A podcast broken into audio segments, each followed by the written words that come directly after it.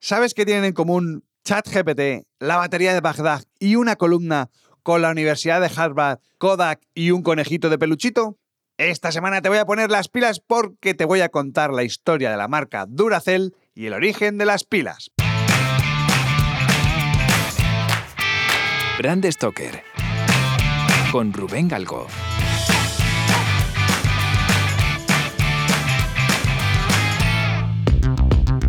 Si le preguntas a ChatGPT qué es una pila, te dirá que es un dispositivo electroquímico que convierte la energía química en energía eléctrica. Al menos es lo que me ha dicho a mí. Pero realmente consiste en dos electrodos y un electrolito que los separan. Cuando se conecta un circuito externo a los electrodos, se produce una reacción química en el interior de la pila que genera un flujo de electrones y por lo tanto una corriente eléctrica. Las pilas pueden ser de diferentes tamaños, desde pequeñas pilas alcalinas que se utilizan en mandos a distancia hasta unas pilas enormes utilizadas para almacenar energía renovable. Pero la primera pila de la historia fue la batería de Bagdad. Un artefacto de más de 2200 años que se cree fue utilizado como una especie de batería eléctrica fue descubierta en 1936 en Kujut Rabu, cerca de Bagdad, en Irak, y estaba compuesta de un jarrón de arcilla que contenía un cilindro de cobre y un núcleo de hierro con un cono de arcilla en su parte superior. Dicen que se utilizaba para producir pequeñas cantidades de electricidad al llenarse con líquidos ácidos o alcalinos y hacer contacto con, con el metal. Pero en honor a la verdad, la auténtica función de la batería, la batería de Bagdad, sigue siendo objeto de debate y misterio.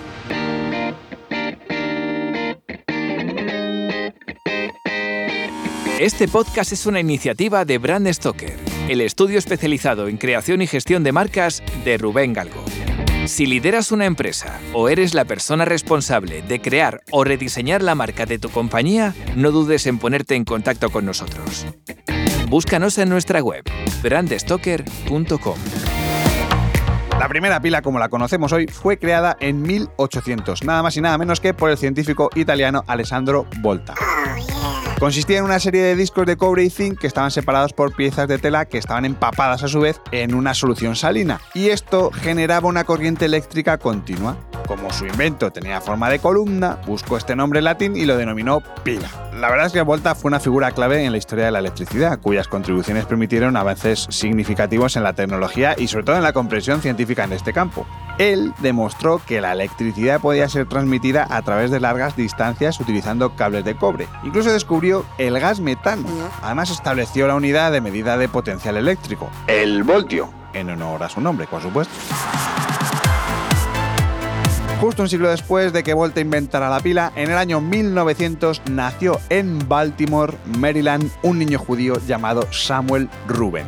Desde muy pequeñito demostró un interés especial por la electrónica. De hecho, uno de sus primeros pinitos en este campo fue cuando consiguió una licencia de radioaficionado y empezó a construir radios con repuestos y retales de, de otros aparatos estropeados, a pesar, encima, de no tener un título universitario. Varios años sufriendo de estrés, decidió abandonar el Instituto Politécnico de Brooklyn, pero su amor por la ciencia fue tan fuerte que le hizo volver como investigador. Allí conoció a un profesor de la Universidad de Columbia que le permitió asistir a algunas clases universitarias. Ruben fue uno de los alumnos más aplicados y, pese a ir de oyente, acabó recibiendo varios títulos honoríficos, incluido un título de doctor en ciencias en el instituto que abandonó. Además, tuvo reconocimientos académicos en el Departamento de Ingeniería Química y Ciencias de la Universidad de Columbia y llegó nada más y nada menos que a ser profesor de química Harvard. Harvard. Aprovecho este instante para invitarte a que te metas en nuestra página web y veas un montón de imágenes muy chulas que te estoy contando sobre la marca Duracell. Ya sabes que nuestra página web es brandstoker.com. En 1920, Ruben visitó la compañía Pierre Mallory en busca de una pieza de maquinaria para realizar un experimento en el que andaba metido, ¿no? Y se encontró con el dueño. El señor se llamaba Philip Rogers Mallory, por eso las siglas P.R. Mallory. Bueno, durante la conversación que tuvieron, ambos vieron la posibilidad de crear un negocio muy exitoso si combinaban el ingenio inventivo de uno con la capacidad de fabricación del otro. Pronto desarrollaron las primeras pilas de mercurio, que eran ideales para los equipos de comunicación, las linternas y los detectores de minas. Por lo tanto, el ejército de los Estados Unidos se fijó rápidamente en la marca Mallory. Tras la Segunda Guerra Mundial desarrollaron una nueva generación de pilas diseñadas para la denostada marca Kodak que necesitaba alimentar su mítica cámara Instamatic con flash integrado. En 1965, este hito, precisamente este invento, esta pila que hicieron para Kodak, lleva a Mallory a bautizar este tipo de pilas con el naming Duracell. Al final no es más que el acrónimo de celda duradera en inglés. Así, los primeros suministros de pilas Duracell se dirigieron directamente a fabricantes de dispositivos portátiles de nueva generación. Te estoy hablando de grabadoras, de walkie-talkies, entre los que además destacaban marcas como Agfa, Kodak y Polaroid. Marcas de las que te hablé en el episodio dedicado a Lomo y Voigtlander.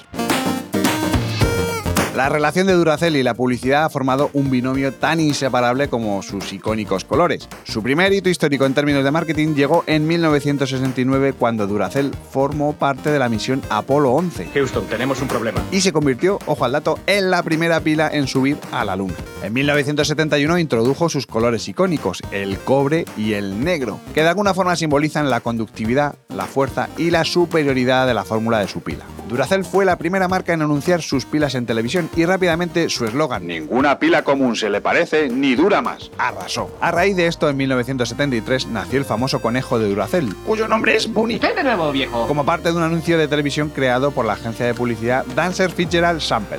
Posiblemente sea una de las campañas de televisión más longevas, y es que seguro que recuerdas que en ese anuncio un conejo de peluchito rosa tocaba el tambor más tiempo que otros conejitos. Pues desde ese preciso instante, el conejo se convirtió en la personificación del territorio de la marca Duracell, la durabilidad. y duran, y duran, y duran. Aunque tengo que decirte que el conejo solo aparece en los spots de Europa.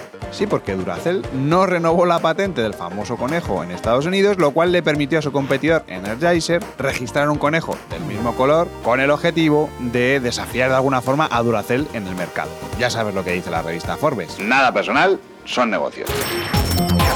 Desgraciadamente, la relación de Ruben y Mallory duró, nunca mejor dicho, hasta el fallecimiento de este último en 1975. Por su parte, Samuel Ruben vivió hasta 1988, pero pese a su muerte, siguieron llegando éxitos ligados a la innovación y al legado que dejaron de energía sin fin. Por ejemplo, 1996 Duracell se convirtió en la primera pila para un ratón inalámbrico. Después llegaron patrocinios típicos de eventos deportivos como la Fórmula 1, la NFL, la Liga de Rugby Inglesa, el fútbol y lo más flipante de todo que esto me ha dejado catacroker es que en el año 2019 Duracell presentó una nueva pila AAA con una vida útil de 20 años, lo que la convierte en la pila AAA más duradera del mundo.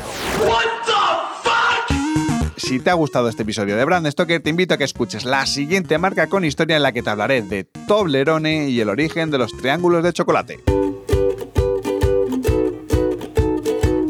Has escuchado una producción del estudio Brand Stoker. Dirección, guion y locución, Rubén Galgo. Diseño sonoro, Miguel Galguera. Redacción, Rocío Romero. Síguenos en redes sociales a través del usuario Brand Stoker o Crenecito si me quieres seguir a mí. No olvides comentar este episodio, valorarlo con 5 estrellas, darle a me gusta o compartirlo en tus redes sociales. Y si te has quedado con ganas de más, descubre nuevos episodios y contenido adicional en brandstoker.com y los principales agregadores. Y recuerda, como dijo Paul Rand, el diseño es simple, por eso es tan complicado. Hasta el próximo programa. ¡Chao! Brand Stoker con Rubén Galgo.